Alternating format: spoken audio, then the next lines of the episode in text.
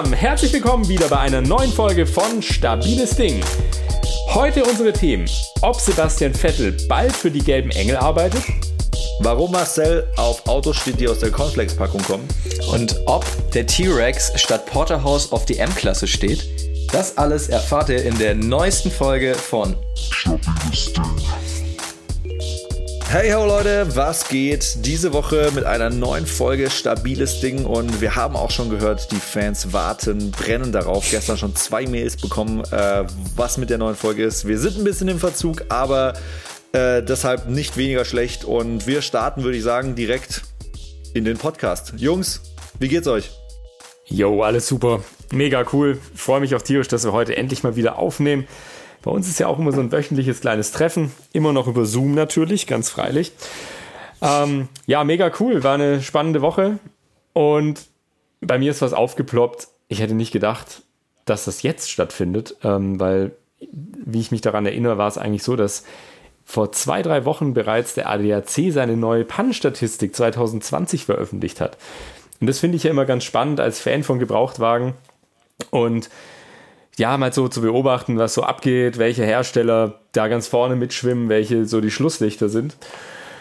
Und auch in dem Fall fand ich es eigentlich ganz cool zu sehen, ja, in welchen Kategorien man ganz vorne ist mit deutschen Herstellern, wo die Japaner ganz vorne sind und wo. Bede, wer, jetzt Haus raus, komm. Nee, was, wer, wer, hat, wer, wer baut die schlechten Autos? Nein, schlechte Autos gibt es ja nicht. Schlechte Autos gibt's nicht. Nein, kurz und knapp. Okay, wer baut die Autos mit den meisten Unfällen? So, das ist jetzt, äh, nee, nicht mit den meisten Pannen. Genau. Nee, alles cool. Also, äh, die haben es natürlich unter äh, kategorisiert unter Kleinstwagen, Kleinwagen, Mittelklasse oder untere Mittelklasse, Mittelklasse und obere Mittelklasse. Und tatsächlich die unterste Mittelklasse, äh, unterste Mittelklasse, die kleinste Kleinwagenklasse, Toyota, ganz vorne. Ähm, wow. Und der VW mit dem Fox, kennt ihr den noch? Der Nachfolger vom Lupo. Ja, Vorgänger über den habe ich geredet. Der, der Fox, der, äh, schon ja, mal gesprochen. Vorgänger. Das ist diese Rennsemmel mit 17,8 Sekunden 0 auf 100. ja, genau. aber mega. Das langsamste Auto, das VW jemals gebaut hat. Wohl mega zuverlässig. Also es sind Klar. ja immer diese gelbe Engel-Statistik. Das ja. heißt, sie können natürlich sehen, wo sie am besten hinfahren. Und da geht es ja auch jetzt nicht um Autos, die nur zwei Jahre alt sind. Und im Zuge dessen tatsächlich das Auto, das in den 20, letzten 20 Jahren, und da haben sie die meist zugelassenen Fahrzeuge genommen, wohl am besten dasteht, ist der Toyota Yaris. Ja. Also der hat wohl am wenigsten Pannen etc. Fand ich mega cool. Und ja, die Flops in der kleinsten Klasse waren dann auch ja, schon. Mit den Autos werden, mit den Autos werden halt im Durchschnitt wahrscheinlich nur 10 Kilometer pro Tag gefahren. Da ist halt auch die Chance der Panne wahrscheinlich. Nein, yes. äh, aber, aber die Flops sind auch mal ganz spannend und zwar der Smart und der Fiat 500. Eigentlich zwei mega beliebte Autos. Ja, gut. Du, du weißt ja, für was äh, Fiat auch steht. Ja, aber Vorsicht, weil das muss ich gleich dementieren bei den, kleinen, bei den Kleinwagen, weil dort ist nämlich Fiat in der Top-Liste mit dem Fiat Punto der zuverlässigsten Autos. Und da findet man leider Gottes auch einen deutschen Hersteller, nämlich den Opel, ganz hinten dran. Ist kein deutscher ähm, Hersteller mehr, das akzeptiere ich nicht. Der ist jetzt Franzose. Ja, aber nochmal, wir reden nicht über neue Autos, wir reden über gebrauchte Wagen. Verdammt. Und äh, meines Wissens reden wir da über den Meriva, und zwar äh, der schon ein paar Jahre alt ist. Ja, also ganz, ganz spannend. Ähm, da findet sich dann auch schon Audi mit dem A1 und auch Mini, der ja letztendlich mit durch BMW auch schon ein ja, deutscher Hersteller ist mittlerweile. Ansonsten sehr viele Franzosen, Japaner natürlich, Toyota natürlich auch wieder mit dabei. Und je weiter wir nach Ach, oben führen, gehen in den Klassen. Die führen, so, die führen sowohl die Liste der, äh, die am wenigsten Pannen haben, als auch die Liste, die am meisten Pannen haben. Und das gleicht sich dann wieder eben nicht. Nee, eben nicht. Also tatsächlich äh, hinten dran Wohl bei den Kleinwagen zumindest ist der Opel und der Hyundai i20. Also, Na, über ja. Hyundai lasse ich nichts kommen. Nein, ah. das akzeptiere ich nicht. Grundsätzlich gute Autos. Aber also nach oben hin gleicht sich das äh, tatsächlich das Bild ein bisschen auf die deutschen Hersteller an. Also sprich ab untere Mittelklasse, da reden wir so über ein A3, BMW mhm. 1er und so weiter. Und auch Hyundai, die da ganz vorne dann mit dabei sind in der Top-Kategorie. Ebenso Mercedes, ja, mit A, B-Klasse, CLA etc., Mitsubishi, Skoda, VW. Und da ist es tatsächlich so, dass in der unteren Mittelklasse Peugeot, Renault und Scenic, äh, Renault Kangoo und Scenic so das Schlusslicht bilden. Mittelklasse geht es dann wieder in Richtung Audi, BMW, Mercedes, also alles was Vierer, also Dreier BMW, Vierer BMW, A4, A5, G-Modelle, also GLC, GLK von Mercedes, das sind so die Top-Dinger. Und Gibt es eine, Statistik, äh, gibt's eine Statistik bei Cabrios? Das würde mich mal interessieren. Nee, noch nicht, aber wir wollen jetzt auch noch nicht zu viel teasern, Marcel. Äh, naja, gut, es gibt natürlich vom A5 gibt es ja auch ein Cabrio, also letztendlich kannst du es dir dann Ja. äh, hin, hinbauen, wie du es möchtest. Naja, und obere Mittelklasse tatsächlich mit Audi A6, BMW 5 und Mercedes GLE. Also die Okay. deutschen Hersteller sind wohl sehr gut im Ranking und das finde ich auch ganz, ja, finde ich ganz spannend zu sehen. Und hier Schlusslicht tatsächlich die Mercedes E-Klasse, was die Baujahre 2010, 2011 angeht. Also da gibt es schon okay. äh, gibt's Probleme und ja, also ich kann jedem mal empfehlen, auf der ADAC-Homepage sich das mal Wird da, auch anzuschauen. ges- wird da auch gesagt, was genau die Probleme von den Fahrzeugen sind? Also jetzt gerade bei der E-Klasse würde es mich mal interessieren. Ja, also da sind es wohl Probleme mit Bauteilen wie Anlasser, Zündschloss, Batterie und so weiter. Und da ist es dann auch Rädern. mit Schläuchen, Defekten an der Lenkung und so weiter. Ja, also Räder ist wohl auch ein Thema, das habe ich jetzt nicht ganz genau durch, äh, durchgelesen, aber Räder findet natürlich auf andere Ebenen noch statt mittlerweile für den ADAC, die ja immer rausfahren bei Pannen. Weil Mhm. die wenigsten Fahrzeuge haben jetzt ja noch klassische Ersatzräder. Die meisten Fahrzeuge Ja. haben gar nichts mehr, sondern nur so ein Auto, so Diese, ein dieses Reifen-Repair-Kit. Klebstoff-Kit. Ja, Genau. Eigentlich eine sehr coole Sache, weil platzsparend und natürlich auch gewichtsparend. Gewichtsparend. Andererseits muss ich auch ehrlich von meiner Seite aus sagen, ich habe das noch nie ausprobiert und ich stehe auf ein Ersatzrad, wobei ich in meinem Auto auch kein Ersatzrad mehr habe. Und äh, ich dann immer wieder auf der Rechnung der Inspektion sehe, ah, Dichtmittel geprüft. Irgendwie 400 Millionen Euro. Ne. Genau. So nee, ändern aber sich die Zeiten. Also, Coole Sache und empfehle das gerne mal. Also auch wenn sich jemand mal nach einem neuen Auto umgucken möchte, nach einem gebrauchten, ist natürlich so eine Quelle auch ganz gut, neben den klassischen Quellen wegen irgendwelchen Dauertests. Aber der ADAC, der hat natürlich schon auch einen ganz guten Durchblick. Batterien, wohl nach wie vor ein Riesenthema. Also das ist natürlich auch ein Grund, Ja warum gut, der ADAC bei zunehmender E-Mobilität ist das auch ein Thema, wo man sich mit beschäftigen muss einfach. Äh, Richtig, aber da reden wir in der Regel tatsächlich über die Standardbatterie, die in Fahrzeugen verbaut ist, die 12-Volt-Batterie, die wohl zu den großen Problemen führt mitunter. Klar, die Winterzeit, da gehen die gerne mal kaputt und ich meine, es ist einfach ein Verschleißmittel. Die Batterie wird ja ständig gefordert und geladen Klar. und wieder entladen und da kann natürlich nach ein paar Jahren Gibt es auch eine. Statistik? Also ich musste ja zweimal im Leben ähm, ADAC äh, anrufen, aber nicht, weil ich eine Panne hatte, sondern weil ich den Schlüssel im Auto habe liegen lassen. Und äh, die haben echt ein paar gute Tricks, Autos mal schnell aufzuhebeln. Das eine ist eine Story, die kann, die kann man eigentlich gar nicht erzählen, aber ich erzähle sie trotzdem, weil wir sind ja hier unter uns. Ähm, Erste Story. Ich hatte, äh, wir haben gerade äh, Karos neues Auto abgeholt. Ähm, Caro fährt einen VW Beetle und ähm, waren im Europapark. Hatten da irgendeine Promo-Veranstaltung und äh, dann ging es irgendwie darum, dass ich äh, mit Caro zusammen auf der Silverstar fahren mussten und wir am Video gedreht haben mit der äh, GoPro und das wurde dann irgendwie ausgewertet. So, äh, Auto gerade abgeholt. Ich hatte den Schlüssel einfach in meine innere Seitentasche der Jacke getan, äh, bin auf die Achterbahn gestiegen und äh, der Ersatzschlüssel war noch im Handschuhfach, weil wie gesagt, wir hatten es ja gerade erst abgeholt. Äh, Auto war aber zu und war auch eigentlich kein Problem, bis ich dann den ersten Berg, also alle, die schon mal im Europapark waren, äh, wissen, erster Berg Silverstar, 70 Meter freier Fall gefühlt.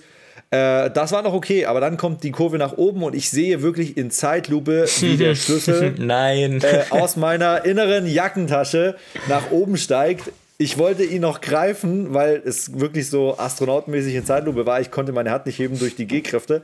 äh, auf einmal schießt den Schlüssel halt einfach so komplett weg. So, Schlüssel war weg auf der Achterbahn. Ähm, ja, hab den ADAC gerufen weil ich am nächsten Tag ja in mein Auto musste. Aber jetzt haltet euch fest, ich musste ihn wieder anrufen und sagen, er muss gar nicht vorbeikommen, weil das gesamte Europapark-Team und an dieser Stelle wirklich äh, tausend Dank, ihr habt für immer und ewig was gut bei mir, haben den Schlüssel tatsächlich gefunden. Ich What? meine, der war in tausend Teile, ja, der war in tausend Teile zersprungen. Also der Schlüssel als Ja. solche war nicht mehr existent, aber dieser kleine Metallersatzschlüssel, also dieses, ja, äh, dieses Ding, was da drin steckt, ja. Dass man in die Tür reinkommt. Das äh, haben sie tatsächlich gefunden. Damit konnte ich das Auto aufschließen und im Handschuhfach den tatsächlich zweiten Schlüssel dann verwenden, um weiterzufahren. Story of my life, ohne Scheiß. Äh, und beim zweiten Mal war es genau dasselbe. Ähm, diese schön automatischen Heckklappen, kurz was ausgeladen, Schlüssel in den Kofferraum gelegt, kurz drauf gedrückt, weggelaufen. Eine Stunde später, oh, wo ist der Schlüssel? Shit, ich habe ihn im Kofferraum liegen lassen. Ey, und völlig abgefahren, weil das darf eigentlich gar nicht passieren. Also man denkt sich immer so, wenn bei diesen Keyless Go-Fahrzeugen Schlüssel drin liegt, dann darf eigentlich der Kofferraum nicht zugehen, aber es funktioniert. Bis Aber es ist, äh, ist ganz cool. Ich habe tatsächlich auch mal die Situation gehabt mit meinem ersten Auto. Wir hatten darüber gesprochen. Opel Vectra.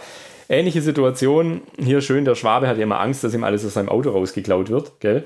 Deswegen, ich habe mein Auto beladen und hatte die Heckklappe offen und alle Hände voll, Schlüssel reingelegt, hinten in den Kofferraum und Material reingeladen in den Kofferraum, Kofferraum zugemacht, Material wieder geholt, wollte den Kofferraum aufmachen, Kofferraum zu, Schlüssel im Auto.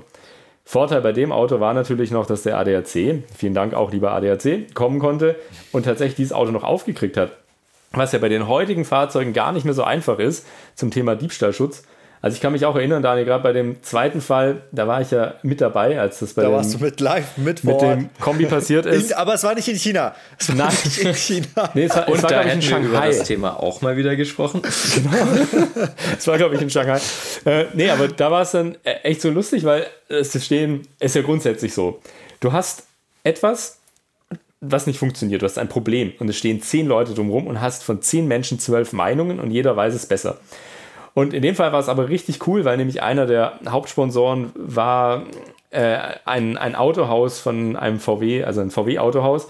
Und die hatten tatsächlich einen Plan. Trotzdem kam der ADAC und hat uns echt geholfen. Und in der Kombination war das dann letztendlich super, das Auto wieder aufzukriegen. Aber man musste, wir hatten auch da einen Zweitschlüssel in der Mittelkonsole.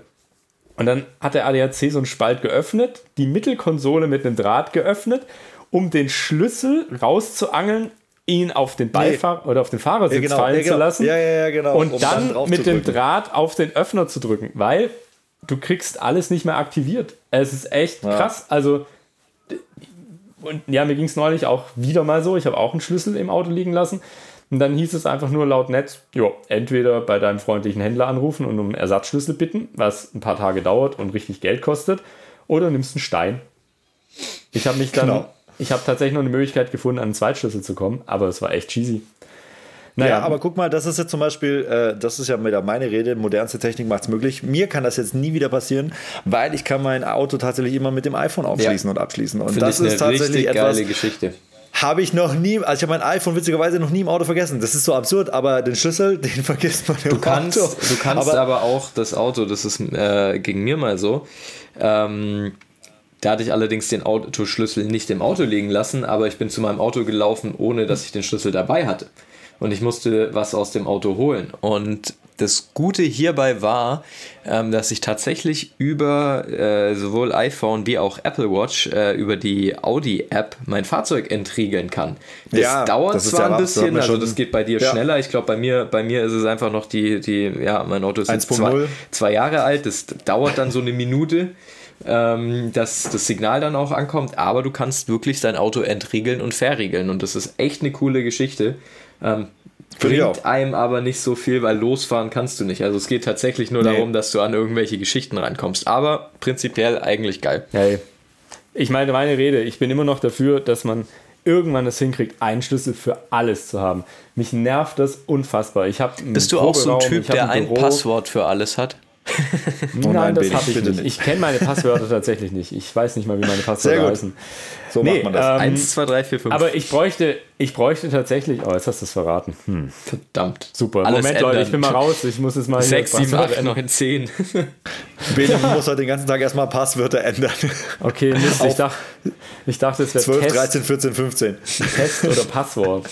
Was ist das beliebteste Passwort zurzeit? Ist es äh, Test oder Äh, ist es- immer noch, nee, tatsächlich ist das beliebteste Passwort in Deutschland. Ähm, ich gucke mir das ja jedes Jahr an in den Hacker-Foren. Also gibt es so eine Statistik, das ist offiziell, das ist nichts Böses. ähm, das beliebteste Passwort äh, in Deutschland ist nach wie vor immer noch 012355678. Oh Gott. Ich weiß auch nicht, warum genau. siehst du? Ich Da weiß bin ich auch gut nicht dabei mit genau, 1 zu 3 warum nur bis zur 8? Also, wie kommt, also, warum sich das so, das ist krass. Also, ich meine, die Leute haben sich ja nicht abgesprochen, aber warum man es genau bis zur 8 macht und nicht bis zur 9? Also, keine Ahnung, aber es ist nur 1, 2, 3, 5, 6, 7, 8. Ja, Ja. die 9 ist eine sehr schöne Zahl, finde ich. Die Wahrscheinlich wegen den Mindestzeichen, die man braucht. Bei den neuen komplexen Passwörtern waren es wahrscheinlich genau die Mindestzeichen. Aber das, geht, also es ist ja tatsächlich bei den, bei den neuen Passwörtern musst du doch mittlerweile immer noch irgendeinen Großbuchstaben Ja, ja. dabei haben Auf und ein jeden Fall. Sonderzeichen. Also man probiert ja da aktiv einzugreifen, um diese, äh, Das stimmt. ja, diesen geistigen Lücke äh, äh, aufzuschließen. flach, mehr sage ich nicht, abzubauen. Ja, man sollte, man sollte auch natürlich nicht dann bei seiner Audi Connect App das Passwort 123567 benutzen, weil sonst kann natürlich jeder dein Auto aufmachen. Dafür Und das benutze ich Face ID, das ich auch mit Maske benutzen kann. Korrekt. Das stimmt. Sehr Und gut. Es ist, es ist immer auch so ein kleiner Knight Rider-Moment, auch so gerade mit der Apple Watch. Also, Marcel, ich gebe dir recht, bei dir dauert es eine Minute, bei mir 30 Sekunden. Also, wahrscheinlich so bei der nächsten mm. Generation dauert es dann nur noch 20, 10, bis mm. man dann irgendwann mal so auf einer Schlüsselgeschwindigkeit ist. Hängt natürlich aber auch immer ein bisschen mit der Internetverbindung des Autos zusammen. Nichtsdestotrotz, äh, bei 30 Sekunden habe ich immer schon so jetzt perfekt getimt. Wenn ich dann mein Studio verlasse, weiß ich immer schon so, hey Siri, schließ das Auto auf. Und wenn ich dann beim Auto bin, äh, tatsächlich ist es da schon auf. Also es ist schon immer so ein ganz guter Aber Moment kannst du, gibt es da nicht, hast du nicht bei dir im Fahrzeug diese, diese Karte, wo du dann auch einmalige Fahrten, äh, wenn du beispielsweise in einem Hotel bist, dein Auto abgibst und so weiter, ja. gewähren kannst? Genau, genau. Ja, ist schon mal. Das ist auch ganz cool. Geht. Das muss man, das muss man nur codieren. Und witzigerweise, ich habe das auch schon mal in Erfahrung gebracht. Ich war kurz davor, mir ein Android-Telefon zu kaufen, nur weil man den Schlüssel vom, äh, äh, von, von deinem Audi kannst du auf dein äh, Android-Telefon codieren lassen. Also bedeutet, du kannst tatsächlich dann, mhm. ähm, also der, dein Handy wird ein Schlüssel. Also du musst das dann quasi in die Mittelkonsole legen, damit das Auto angeht und äh, du musst dann wirklich aktiv keinen Schlüssel mehr mitnehmen, weil das dann auf deinem äh, Android-Telefon codiert ist. Da habe ich mir gedacht, aber okay, was nehme ich jetzt, also parallel zu dem, Geil. dass ich ein iPhone-User bin, nehme ich jetzt lieber ein Schlüssel mit oder zusätzlich immer noch ein Android-Telefon. Dann habe ich mir gedacht, oh komm, das mit dem Schlüssel ist doch keine so schlechte Idee. Also, wir machen Keyless Go. Also wir wollen auf jeden Fall völlig entspannt bleiben, möglichst wenig mitnehmen. Oh, ich will den Schlüssel nicht verwenden. Der ist immer so unhandlich. Ach komm, ich glaube, ja. ich kaufe mir ein Android-Telefon. Hm.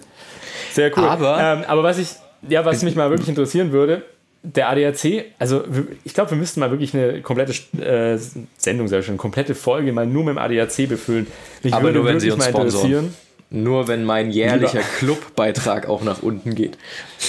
Äh, mich würde tatsächlich mal interessieren, was so skurrile Fälle sind, für was die rausfahren. Weil ich meine, die Pannenstatistik ist ja auch so ein Thema, die fahren ja wirklich jeden Tag äh, wegen auch allen möglichen Blödsinn raus. Ich glaube, das ist so ähnlich im ärztlichen Notdienst. Die fahren zum Teil raus, weil sich jemand den Finger geschnitten hat. Also der ADAC jetzt nicht, aber der ärztliche Notdienst und das kann man mit dem Pflaster versorgen. Und auch das würde mich wirklich mal interessieren, warum der ADAC so mitunter rausfährt und was alles in die Pannenstatistik reinfließt. Aber direkt ich die Frage, ja, Daniel.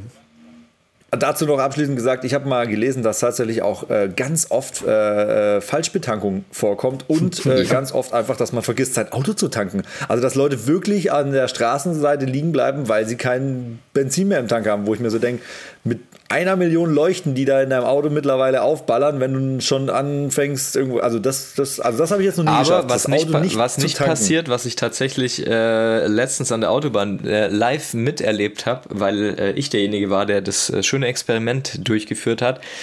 Dein Auto warnt dich nicht, äh, wenn du den Tankdeckel nicht zuschraubst und auch nicht zumachst. Äh, ich war da, ich musste abfahren an der, an der, an der Autobahn, ähm, ja, A9 äh, weil mein Auto mal wieder Durst hatte. Ähm, und bin dann ja in, in irgendeinem kleinen Ort äh, eben ja, abgefahren. Dann war das so eine so eine so eine SB-Tankstelle, also Kreditkarte rein, dann getankt. Äh, dann musste ich dummerweise auf der anderen Seite tanken, weil irgendwie die die mein Stutzen ist rechts. Dann hat da irgendeiner gestanden. Anyway, dann habe ich, äh, wie ich, wie ich fertig war, eben also den, den, den, den Tankzapfen wieder zurückgebracht, ähm, dann gezahlt, dann bis ich den Beleg hatte und habe irgendwie und warum auch immer nicht dran gedacht, dass mein Tank noch offen steht und bin dann einfach losgefahren. auf einmal auf der äh, Autobahn äh, sagt dann Franzi zu mir, hey, da hupt dich einer an, da muss irgendwas los sein. Guckt dann äh, rechts in den Rückspiegel und äh, siehe da, der Tankdeckel stand offen. Fand ich auch interessant, dass in dem Moment äh, kein einziges Systemlämpchen aufblinkt und dir sagt, hey, du hast da was vergessen. Ganz ja, geil. Marcel wundert sich einfach, warum der Tank schon wieder leer war. ist einfach hinten die ganze Zeit permanent rausgeschwappt. Also das Problem haben die tatsächlich Der hat sich so rausgezogen und entzündet. Mit, was ich auch immer wieder lustig finde, auch mit Benzinmanagement, ist äh, äh Formel 1, was mich jetzt auch wieder direkt, boah, diese Überleitung, als ob ich sie geplant Wahnsinn. hätte, zum Thema der Woche von mir bringt. Aber genau, tanken ist auch immer ein Riesenproblem bei der Formel 1. Wie viel tankt man rein, damit das Auto äh, nicht schwer ist, aber genauso, dass man halt noch irgendwie ins Ziel kommt. Das ist äh, auch immer spannendes Benzinmanagement. Aber ist jetzt total egal, weil die Meldung, die uns diese Woche ja alle Gestern. Erreicht hat. Eigentlich äh, gestern. gestern. zumindest. Letzte gestern Woche war's. noch spekuliert und diese Woche harte Tatsachen. Ey, Vettel verlässt Ferrari und äh, ja, ey, auf jeden Fall, man liest, äh, wenn man es dann liest, ist es schon erstmal krass. Aber ich muss dann auch äh, dann am Ende des Tages wieder sagen, ich glaube, dass er die richtige Entscheidung getroffen hat. Also ich hab's schon irgendwie, ich kann das auf jeden Fall nachvollziehen, warum. Weil im Endeffekt, ich meine, der war jetzt echt schon ganz schön jahrelang äh, mit Ferrari irgendwie am Start unterwegs. Und ähm, ja, ich glaube tatsächlich, da, da ist jetzt irgendwie Zeit für was Neues. Er ist ja jetzt Nee, also, äh, am Ende der gut. Saison sechs Jahre dort. also Ja. sechs Jahre und nee. er hat den goldenen Blumentopf gewonnen. Also ich Nee, glaube, es ist Zeit, weiterzugehen. Falsche Entscheidung. Wir wissen, Ferrari gehört zu Fiat und wir haben jetzt gerade gelernt in der ADAC-Pannenstatistik, der Kleinwagen, der Fiat Punto ist ganz vorne mit dabei. Vettel sollte diesem Auto treu bleiben. Außer er geht natürlich zur Toyota. Toyota ist nicht mehr in der Formel 1 Bene. Tja, wäre jetzt ein Grund, wieder in die Formel 1 zu kommen. Ja, wahrscheinlich. Nein, aber wenn man mal ehrlich ist, wenn man so, sich so die letzten Jahre anguckt, sicherlich, äh, Vettel ist auch so ein bisschen ein, ein, ein, ein äh, ja, heißblütiger Fahrer und hat sicherlich in der einen oder anderen Situation so ein bisschen, äh, ja, ist er übers Ziel hinausgeschossen. Aber alles in allem ähm, ist es ja so, und das ist wahrscheinlich auch der Grund, warum Mercedes und Hamilton äh, so extrem erfolgreich sind, da passt einfach alles. Da passt das Team, da Genau. passt das Fahrzeug, da passt die Qualität und natürlich äh, die, die herausragende Person Lewis Hamilton, äh, die auch einfach weiß, mit dem Auto umzugehen. Und bei äh, ja, ich, Sebastian Vettel, ich glaube, er hat mit Red Bull ja doch unter Beweis gestellt, dass wenn alles passt, er auch da Weltmeister werden kann. Ähm, Und ich glaube immer noch, dass er einer der besten Fahrer auf der Welt ist. Absolut. Also das, Absolut. ich meine, man muss doch nur seinen ersten einfach- Sieg angucken, wie er in, Genau. in Imola in einem Toro Rosso, also eigentlich ne- im unterlegenen Ja. Auto, ähm, in einem, in einem, also ich glaube, er hat hat er Pole Position geholt gehabt, aber er hat das Rennen auf jeden Fall gewonnen. Also das, das war schon eine Meisterleistung und ähm, ja, bei, bei Ferrari hat in den letzten Jahren vieles nicht gepasst. Ich glaube, die haben auch äh, mindestens zweimal ihren Teamchef wieder gewechselt. Also da waren immer, immer ganz, ganz schwierige Strukturen und ich, ich glaube, da kannst du nicht damit umgehen. Das hatte Michael Schumacher schon anders in die Hand genommen, der dann auch Ross Braun zu seinem Team geholt hat und der da wirklich für feste Strukturen über Jahre hinweg gesucht hat und es eine richtig eingeschworene Gemeinschaft war, die dann diesen Erfolg geschafft hat. Und das war bei Vettel und Ferrari bis heute nicht der Fall. Und man muss am fairer, fairerweise muss man am Ende dann auch einfach sagen, sie hatten einfach nicht äh, das Auto. Also Ja, man, man hat es ja immer wieder gesehen in verschiedensten Rennen, gerade auf der Geraden und so. Da gibt es ja dann immer die Topspeed-Messungen und da gibt es auch mal die ähm, Messungen Kurvengeschwindigkeit, Ja. Ausgang so. Und ich meine, die hatten äh, also identisch Brems- und Beschleunigungspunkt von Hamilton und Ferrari und sonst irgendwie was. Der Ferrari ist einfach nicht hinterhergekommen. Also man muss dann, man darf das jetzt nicht immer nur alles auf den Fahrer schieben. Von dem her, ey, und jetzt kommen auch noch drei weitere Experten dazu, die eine Meinung dazu haben. Ich sage am Ende des Tages, ich respektiere immer jede Entscheidung. Ich glaube auch tatsächlich, dass ähm, der sich da auf jeden Fall viel Gedanken gemacht hat und nichts, also ich hoffe nicht, dass er aufhört. Also ich hoffe tatsächlich, dass Aber er ich, noch ein ich, paar Jahre ich, ich habe irgendwie ich hab mitfährt. irgendwie das ganz äh, ja, laue Gefühl im Magen, dass äh, er aufhören wird.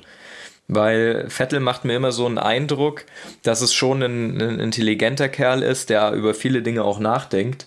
Und in einem Statement, was veröffentlicht wurde, liest man so zwischen den Zeilen, ja, gerade die letzten Wochen wurde einem klar, auf was es wirklich ankommt. Das kann zum einen heißen, ähm, naja, er ist, wie er in dem, in dem Interview verlautbaren lässt, einfach mit Ferrari nicht mehr auf, auf einer Wellenlänge. Ähm, okay, dann kann er vielleicht sagen, na, ich gehe zu einem anderen Team, da werden ja jetzt gerade Renault und ähm, McLaren gehandelt. Ähm, wobei ich es noch spannender fände, wenn er tatsächlich zu Mercedes gehen würde und Hamilton zu Ferrari. Fände ich einfach mal spannend, weil man, weil man dann wirklich Ja, so einen dann 1 hat zu man 1 einen direkten Vergleich hätte. Vergleich. Noch Genau. spannender wäre, wenn Bottas zu Ferrari geht und Hamilton und Vettel zusammen bei Mercedes wären. Das wäre dann schon. Ey, und noch spannender wäre es, wenn das Ferrari dann diese Saison doch noch hingekriegt hätte, ein geiles Auto zu bauen und, Fe- Und Vettel Weltmeister wird, dieses was Jahr. dann passiert. Ja, also hätte das- ganz, ganz, ganz, ganz viel hätte, hätte Fahrradkette heute bei uns. Also ich fände es mega geil. Ich fände es mega geil, tatsächlich, wenn er natürlich dabei bleibt. Andererseits, wenn sich das ganze Fahrerfeld mal wieder ein bisschen aufmischt und vielleicht tatsächlich auch endlich mal die Chance kommt, dass mal diese ganze Männerdomäne mal von, ja, mit Frauen vermischt wird. Weil, wie gesagt, ich nehme gerne mal das Beispiel Sophia Flörsch, die ja jetzt auch äh, in der Formel 3 startet und so weiter. Also, ich glaube, da können wir uns auch noch warm anziehen, was da kommt. Und ich bin immer noch dafür. Würde mich auch mal freuen, Frauen in der Formel 1 zu sehen. Würde ich Definitiv. tatsächlich auch. Und ich glaube, da müssen sich einige ganz schön warm anziehen, weil also, Also sie sie haben zeigt- allein schon einen Vorteil durch, durch äh, allein schon Gewichtsvorteil. Perfekt. Das ist schon mal direkt Also es gab Sekunde ja, ich glaube, die letzte, die letzte Rennserie, wo ich aktiv so ein bisschen das mitverfolgt habe, wo ja Frauen waren, war die, war die DTM mit äh, Susi Wolf, äh, der Frau von Toto Wolf. Ähm, und äh, dann gab es noch eine, boah, wie war der ihr Name? Genau, aber ich glaube, das ist schon allein das Problem. Also ist eigentlich schade. Es gibt richtig gute Rennfahrerinnen. Also ich nenne auch gerne Jutta Kleinschmidt. Das ist ja, schon ein, Jutta zwei Jahre her mit Paris-Dakar. Äh, aber trotzdem, wie oft hat sie das gewonnen? Äh, da muss ich passen. Ich meine ein oder zweimal. Ja. Ich meine ein oder zweimal. Und das war aber mit Volkswagen halt zusammen, glaube ich, ne? Nee, damals Mitsubishi. Da bin ich ah, Mitsubishi, sicher. genau. Das, genau. das müsste ja. Mitsubishi Pajero gewesen sein. Und das ist tatsächlich schon ein, zwei Jahre her. Aber ja, die ist natürlich nach wie vor aktuell. 2001 war das, glaube ich. Ähm, ja. Und ja, krass. Also ich finde, das wird völlig unterschätzt und auch da wieder eine Frage der Förderung. Naja, lassen wir uns mal gucken. Und da sind wir gespannt, was da noch kommt. Also wie sich jetzt das in der Formel 1 generell entwickelt. Vielleicht ist es auch mal cool, wenn er zu einem Hersteller geht, der jetzt nicht gerade Ferrari ist und nicht gerade Mercedes und vielleicht sich da was Neues eröffnet. Ja, und also ein von, mir, ein von mir sehr geschätzter äh, äh, ehemaliger äh, ja, Chef der Formel 1, Bernie Ecclestone, ähm, hat gestern noch ein Interview oder Statement äh, von sich gegeben und meinte, für Sebastian Vettel sei jetzt das einzig Richtige, zu einem kleineren Team zu wechseln und dort wirklich zu zeigen, wie man so ein Team aufbaut, die richtigen Leute zu holen und Step by Step da wirklich was aufzubauen. Und ich fände so eine super spannende Geschichte, weil es einfach auch ein Team für mich ist, das in der Formel 1 einfach seit Ewigkeiten dazugehört. Tatsächlich die Kombination Vettel und McLaren mega. Also ich glaube, wenn McLaren nächstes Jahr auf, auf, auf Mercedes-Motoren dann wieder umsteigt und dann ähm, das, das passende äh, Chassis macht, was äh, ja wirklich eine der herausragenden Stärken von McLaren ist, das könnte schon eine, eine, eine, eine richtig, richtig geile Kombination werden. Ja, und am Ende muss man immer sagen, wenn man sich mal alle Fahrer anguckt, und wir reden ja dann auch immer von einem Fahrerfeld, was ja sehr überschaubar ist von der ganzen Formel 1 auf der ganzen Welt, ähm, die sind ja auch alle, weißt du, wenn du so ein Qualify siehst, die sind ja hundertstel Sekunden auseinander. Mhm. Also wir reden dann am Ende, dass du die fahrerische Leistung das jetzt, da gibt es auf jeden Fall Leute, die natürlich älter sind und mehr Erfahrung haben, die dann natürlich auch äh, über ein ganzes Rennen hinweg diese Erfahrung irgendwie wie abrufen können. Aber so prinzipiell, was den, den, den Speed angeht und sowas, ich glaube, da haben die alle äh, äh, den Kampfgeist. Und ich habe es mal in einer Pressekonferenz äh, gehört, fand ich immer die besten Pressekonferenzen mit äh, Alonso. Mhm. Das ist einer der lustigsten Typen, die jemals in der Formel 1 waren, ähm, weil auch seine Statements einfach legendär sind, der einfach. Ähm, von einem Reporter mal gefragt wurde, was wäre denn der größte Wunsch, den du noch in deinem Leben hast? Und er sagt einfach ganz trocken, equal cars. Ja, hat er nicht, also, hat er nicht mal auch, auch irgendwas äh, gesagt von wegen, äh, it's like a rocket ship? Da gab es doch irgendein ja, Statement nein, nein, genau. im Auto. Ja, da, da war er dann auch so, dass er, ähm, der, der wurde von seinem Team immer angehalten, äh, zu sagen, äh, hey Leute, äh, in der Kurve musst du mehr, mhm. musst du mehr Gas geben, weil da verlierst du richtig viel Zeit. Und dann hat er einfach nur über den Funk gesagt, so, Leute, nur nicht mal, wenn ich einen Raketentriebwerk hätte, ja, genau. ich in dieser Kurve mehr Gas geben, weil das Auto einfach nichts mehr kann. Ja. So. Also da ist er auch immer echt ganz geil gewesen am Funk. War immer sehr lustig. Krass. Marcel, war das auch dein Thema der Woche? Oder hattest du noch äh, ein anderes Thema? Nee, tatsächlich äh, äh, war, Ach, Formel war, 1 hat uns Formel alle 1 dominiert. und das so ein bisschen mein Thema der Woche. Ein anderes Thema war noch, aber ich krieg's nicht ganz zusammen, dass schon wieder irgendein Rat in Deutschland das Tempolimit von 130 gefordert hat. Aber da sieht man mal, welcher, äh, welche Wichtigkeit ich dem Thema mittlerweile einräume, dass ich so eine Schlagzeile lese und mich dann schon wieder äh, ja im Endeffekt im Bett umdrehe und die Decke über meinen Kopf ziehe, weil ich es nicht mehr ertrage, diese elendige Diskussion. Ich glaube, das hatten wir jetzt anderthalb Jahre. Ich glaube, im Bundestag gab es eine Abstimmung dazu. In dieser Abstimmung hat doch die große Mehrheit äh, dafür gestimmt, dass äh, ja, in Deutschland kein Tempolimit auf Autobahnen äh, kommen wird. Ähm, und ich glaube, damit kann man jetzt auch mal diese Diskussion einfach jetzt für die nächsten fünf Jahre beenden.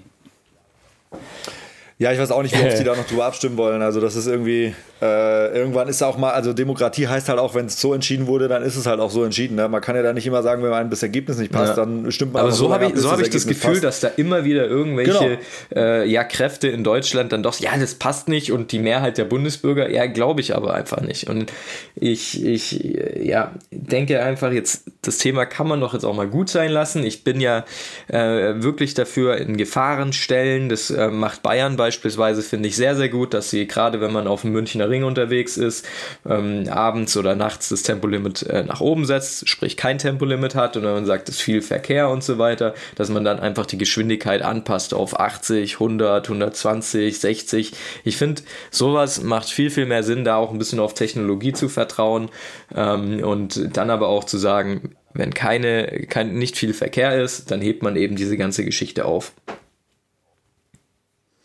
Ich ja, so. ich glaube, das wird eine ewige Diskussion werden. Also ich bin auch dafür, dass man ein Tempolimit von 130 einführt, definitiv, weil 50 in der Stadt einfach zu langsam ist. Ah nee, ich glaube, das war jetzt. nee, nee, ich war, ich war kurzzeitig für einen Moment so geschockt, dass ich abbrechen wollte. Ich wollte auflegen. nee, ich glaube, ich, glaub, ich habe da was verwechselt. Nein, alles gut. Hey, ähm, das wird, glaube ich, tatsächlich eine lange Diskussion werden und die wird uns immer wieder verfolgen. Auch wenn wir mal nach Österreich gucken, die haben jetzt mal ein Tempolimit mit 140 probiert und ist dann doch wieder gekippt. Also, haben sie es äh, gekippt? Ja. Ja, es wurde, es war jetzt so ein Testballon, das wurde wieder, wurde wieder zurückgenommen. Weil ich weiß, dass die, die auf der, was passiert? Der, die Leute waren maßlos überfordert, oder? Die, die haben auf der Autobahn, nee, halt glaube ich, äh, bei, bei, bei Salzburg auch einen Test gehabt, dass E-Autos tatsächlich schneller fahren dürfen, was ich auch spannend fand, sozusagen, okay, ähm, wenn jemand auf was umweltfreundliches in Anführungszeichen setzt, dann äh, darf er schneller fahren, wie Leute, die normalen Verbrennungsmotor nutzen. Also eigentlich auch eine coole Geschichte. Tja, also ich glaube, da werden sich immer die, die Geister scheiden, wie man mm. dazu steht. Also mm. kann man, glaube ich, auch Sendungen ja, deshalb, füllen. Deshalb ist tatsächlich auch das, was, was er gesagt hat, eigentlich genau der richtige Weg. Und äh, man, was so die Diskussion ist ja das. Also man ist ja, ich finde ja immer so schwarz und weiß äh, ist ja irgendwie nie gut. Ähm, Im Endeffekt vollkommen also man kann ja Technologie nutzen in dem Sinn, dass man auch einfach, ähm, es gibt ja mittlerweile schon so Tracking-Kameras, die auch auf der Autobahn quasi Verkehrsdichte messen und daraufhin dann quasi Geschwindigkeitsschilder anschalten. Ich meine, man kann das ja auch noch äh, viel extremer machen, dass man einfach digitale Schilder macht, dass das nicht immer eine feste äh, Geschwindigkeitsbegrenzung ist, sondern dass man es wirklich aufgrund des Verkehrsaufkommens dann einfach auch ein bisschen reduziert, weil es dann einfach auch äh, der Sicherheit gegeben ist. Und das finde ich auch richtig. Also, aber man muss es nicht konstant durchziehen. Also eine vierspurige Autobahn nachts, wo du alleine unterwegs bist und du musst 80 fahren, frage ich mich halt immer, wo da wieder der Sinn gegeben ist. So, aber ja, anderes Thema, ja, können wir auch mal einen ganzen Podcast extra drüber machen. Geschwindigkeitspodcast. Ich meine, letztendlich gibt es das ja schon, aber das Problem ist natürlich meist der Fahrer oder die Fahrerin, die sich halt einfach auch Immer. nicht daran hält. Und das fängt schon an genau. bei der grünen Welle mit 50 in der Stadt. Die Leute fahren trotzdem ja. 60 und wundern sich, dass genau. es nicht klappt. Aber ich finde, man könnte, und jetzt pass auf, jetzt, jetzt kommt eine Glanzstunde dieses Podcasts. Ich finde, man könnte über dieses Thema einen Film drehen. Ha, weil wir gesagt haben, hey, uh. lass uns doch einfach mal kurz angerissen mal über was anderes sprechen, und zwar über Filme, die wir alle gerne sehen, natürlich auch wenn es um Automobile geht, aber auch generell, weil Superhelden oder sonstiges drin vorkommen. Und vor allem natürlich auch um die Fahrzeuge. Und da ist direkt die Frage, Marcel, hast du so den Film oder ein paar Filme, wo du eine spezielle Automobilgeschichte dazu hast? Ja, eine spezielle Geschichte, weil ich jetzt persönlich mit dem Auto was verbinde, nicht. Aber es gibt natürlich, ähm, und das finde ich schade, so in den 2000er Jahren, wie ich äh, so um die 12, 13, 14 war, gab es unfassbar viele und gute äh, Filme, wo Autos eine Hauptrolle gespielt haben. Transporter und, und, und. Und ein Film, den ich oh, mir ja. rausgepickt habe, ähm, ist die The Fast the Furious Linie und zwar Too Fast, Too Furious äh, von 2003. War das der, war das der zweite Teil? Es war genau der zweite der, Teil. Too Fast Von der mittlerweile 25 Teilserie. Ja, unfassbar. Also wenn ihr auf der Autobahn einen A5 seht mit Unterbodenbeleuchtung, ihr wisst, Marcel ja, hat sich was so abgeschaut. nicht so ganz. Aber ich war 2003, äh, war ich ja 13 Jahre alt, wie dieser Film rausgekommen ist. Und ähm, mich hat damals dieses wahnsinnliche ähm, männliche Gehabe der zwei äh, Paul, äh, Hauptakteure äh, Paul Walker und äh, wie hieß der andere? Ähm, ähm, ich weiß nur noch seinen Filmnamen, Roman, Roman Pierce, hat mich begeistert. äh, also wirklich ein geiler Film. Äh, wer, wer die ganze Serie kennt, ging eigentlich immer ein bisschen um, um, um, um Tuning-Stories, womit ich eigentlich nie so richtig was anfangen konnte, weil Autotuning ist für mich immer so ein bisschen, ja, muss es sein. Wir hatten, ich glaube, wir hatten schon mal drüber gesprochen, noch nicht im Podcast, aber ähm, ich bin eher so der Typ, der tatsächlich so aufs Werkstuning steht und sagt, ich, äh, wenn ich mir ein Auto kaufe, dann setze ich dann doch lieber auf äh, bei Mercedes AMG oder bei BMW auf die M-Geschichte. Ich käme, glaube ich, eher selten auf die Idee zu sagen, ich gehe zu Alpina und selber dran rumschrauben und das Ding dann nachher zu, äh, ja, ähm, verschlimmbessern. Das ist nicht so äh, ja, auf das ich stehe. Aber in, ähm, dem Film Too Fast to Furious ging es eben darum, ähm, dass äh, Paul Walker, der ja vor etlichen Jahren, ich glaube mittlerweile vier Jahre, verstorben ist, dann noch tatsächlich bei, bei ja, im Auto, ähm, als Undercover-Agent äh, ja eingeschleust wird, um einen Drogenhändler äh, auffliegen zu lassen.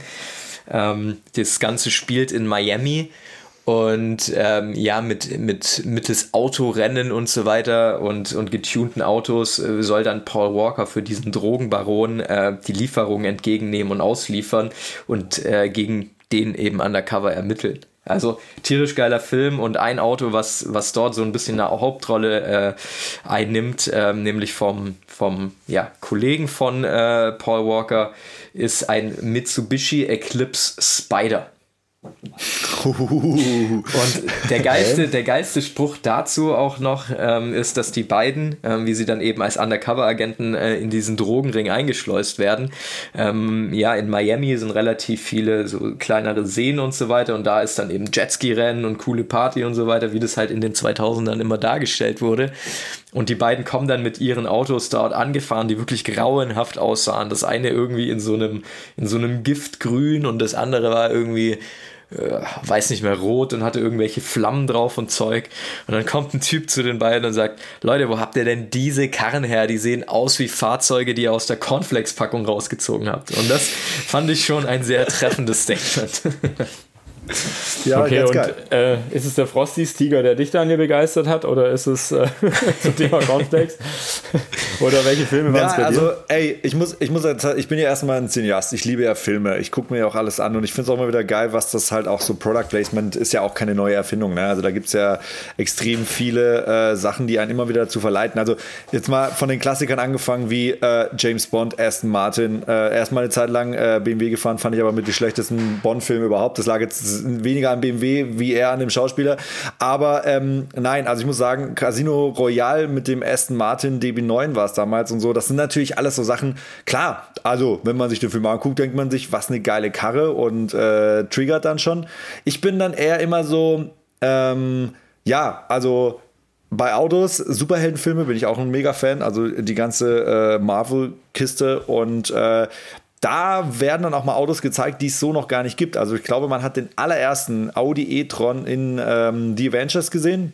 Mhm. Und da war ich dann sofort so, okay, was ist das mhm. für ein krasses Auto und ich will das irgendwie haben. Also ich finde das tatsächlich immer spannender, äh, wenn die schon mal so anteasen und Product Placement mit Autos machen, die es dann irgendwie noch gar nicht gibt, weil das triggert mich immer viel mehr und denke mir, wow, das Ding würde ich sofort fahren, ist auch irgendwie so ein Hingucker und ähm, ach, da gibt es viele und äh, ich bin da tatsächlich auch, muss ich zugeben, so ein bisschen ein kleines Opfer, dass ich mich danach auch immer dann äh, mit diesen Kisten auseinandersetze, weil sie natürlich auch schon sehr geil in Szene gesetzt werden in den einzelnen äh, Filmen mit Zusatzfunktionen. Ähm, wie Raketenwerfer bei James Bond oder sonst irgendwie was. Aber ja, voll, ich bin, wie gesagt, also ist schon, ist schon auf jeden Fall äh, immer, welcher, immer ganz cool. Welcher E-Tron war das in dem Film? War das der, der, der, der normale, der Sportsback. SUV? Oder? Nee.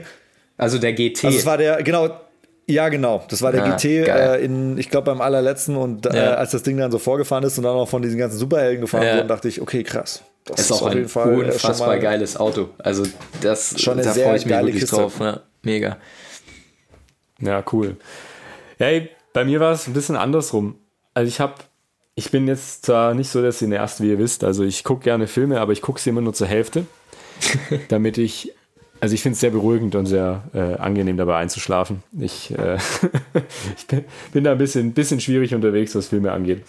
Aber ein paar habe ich natürlich auch gesehen und ich musste mich ein bisschen entscheiden. Also ich habe tatsächlich so einen Lieblingsfilm namens Death Proof und äh, Quarantino und den fand ich aber so cool, weil das so eine dreckige mhm. Road Story ist und auch mhm. wegen der Karren. Und da habe ich mir überlegt, nehme ich jetzt den, wegen dem Dodge Challenger, der drin vorkommt, eigentlich einen meiner Lieblings-Muscle Cars, die ja nach wie vor gebaut werden. Und da gab es eine Hellcat mit über 700 PS, tierisches Auto.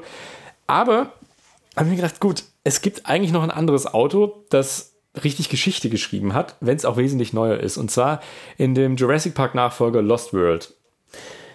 Ah. Das war die und zwar war das die Mercedes M-Klasse. Und zum Thema Product Placement, Mercedes hat tatsächlich in diesem Film letztendlich dieses neue Produkt, die M-Klasse, vorgestellt.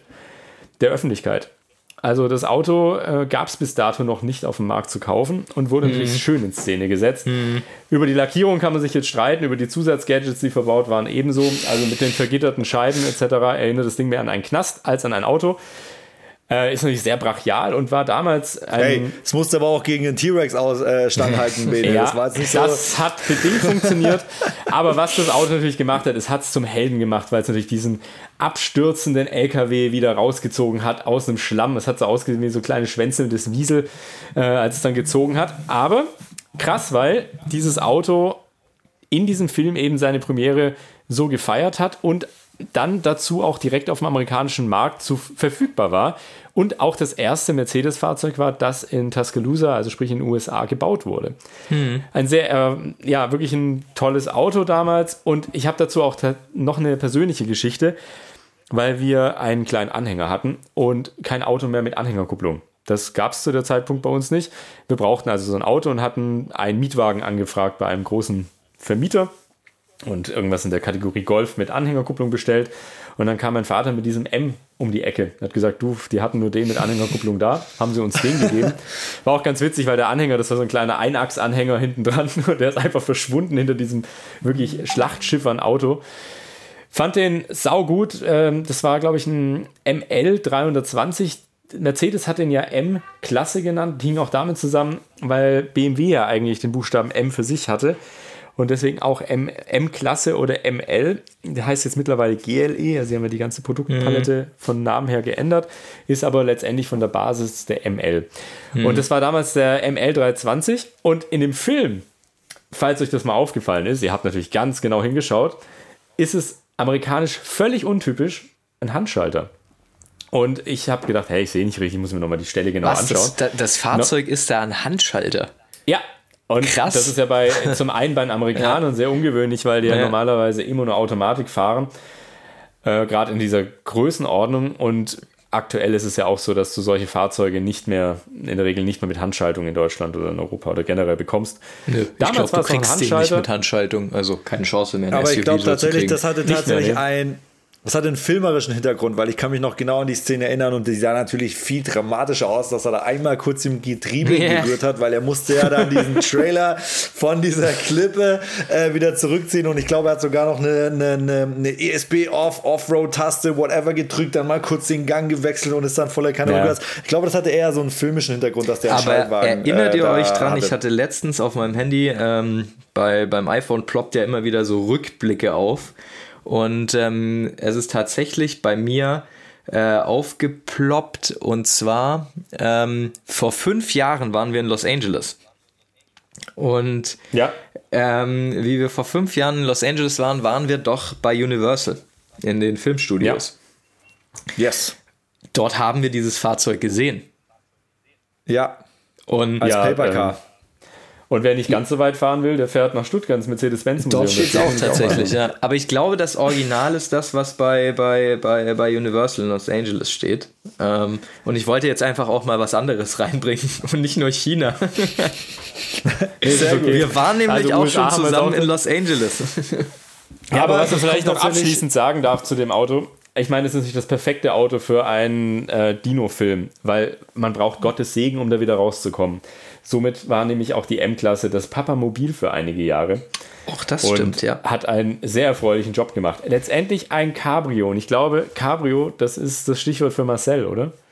Ja, Cabrio. In der nächsten Folge ähm, behandeln wir das Thema Cabrios und wollen da, glaube ich, mal ausführlicher jeder so über sein most favorite äh, äh, ja, äh, Roof, Roof Free Car sprechen. Sehr gut hast du das angeteasert, Marcel. Genau. Ich, ich habe einen neuen, ich habe ein neuen, neues Wort. Äh, Hashtag, Hashtag. Das ist einge, eingebürgert. doch geil. Ja. Ich habe wie immer am Ende unserer, unserer, unserer Aufzeichnung noch ein Thema, äh, was nochmal zu dem ganz am Anfang besprochenen Formel 1-Thema kommt. Bei mir ist gerade in diesem Moment aufgeploppt und jetzt ploppt es schon wieder auf, dass äh, Carlos Dein Sainz, der ist. Nachfolger, nein, Carlos Von Sainz Vettel wird wird? der Nachfolger von Sebastian Vettel bei Ferrari. Dementsprechend Okay, ist ist wohl ein Cockpit bei McLaren frei geworden. So sieht es nämlich aus. Oha. Es bleibt spannend, aber das zeigt mir wiederum, wenn einen Tag nachdem Vettel seinen Vertrag nicht verlängert und McLaren einen neuen vorstellt, da muss wohl Ja. was unter der Hand gelaufen sein. Ich glaube auch, da wird schon, da wird schon kräftig gedealt. Und ich meine, McLaren mit einem Mercedes-Motor, das ist eine Kombination tatsächlich, die ähm, ich sehr attraktiv und spannend finde. Und ich fände es auch mal tatsächlich schön, wenn mal wieder so eine Company wie McLaren auch äh, in den vorderen drei Plätzen mit, dabei- mit dabei wäre. Aber Formel 1 haben wir auf jeden Fall jetzt äh, abgefrühstückt für diese, für diese Folge. Ich würde auf jeden Fall erstmal sagen, Leute, Cabrios, ihr wisst, Auto waschen, Free Hände waschen, Genau. Roof-Free Cars, ob ihr es selber abschraubt oder ob ihr eins kauft, wo schon ein Stoffdach drauf ist. Das werden wir in der nächsten Folge besprechen. Aber in diesem Sinne, Auto waschen, Hände waschen, sauber bleiben. Peace geht raus. Yay!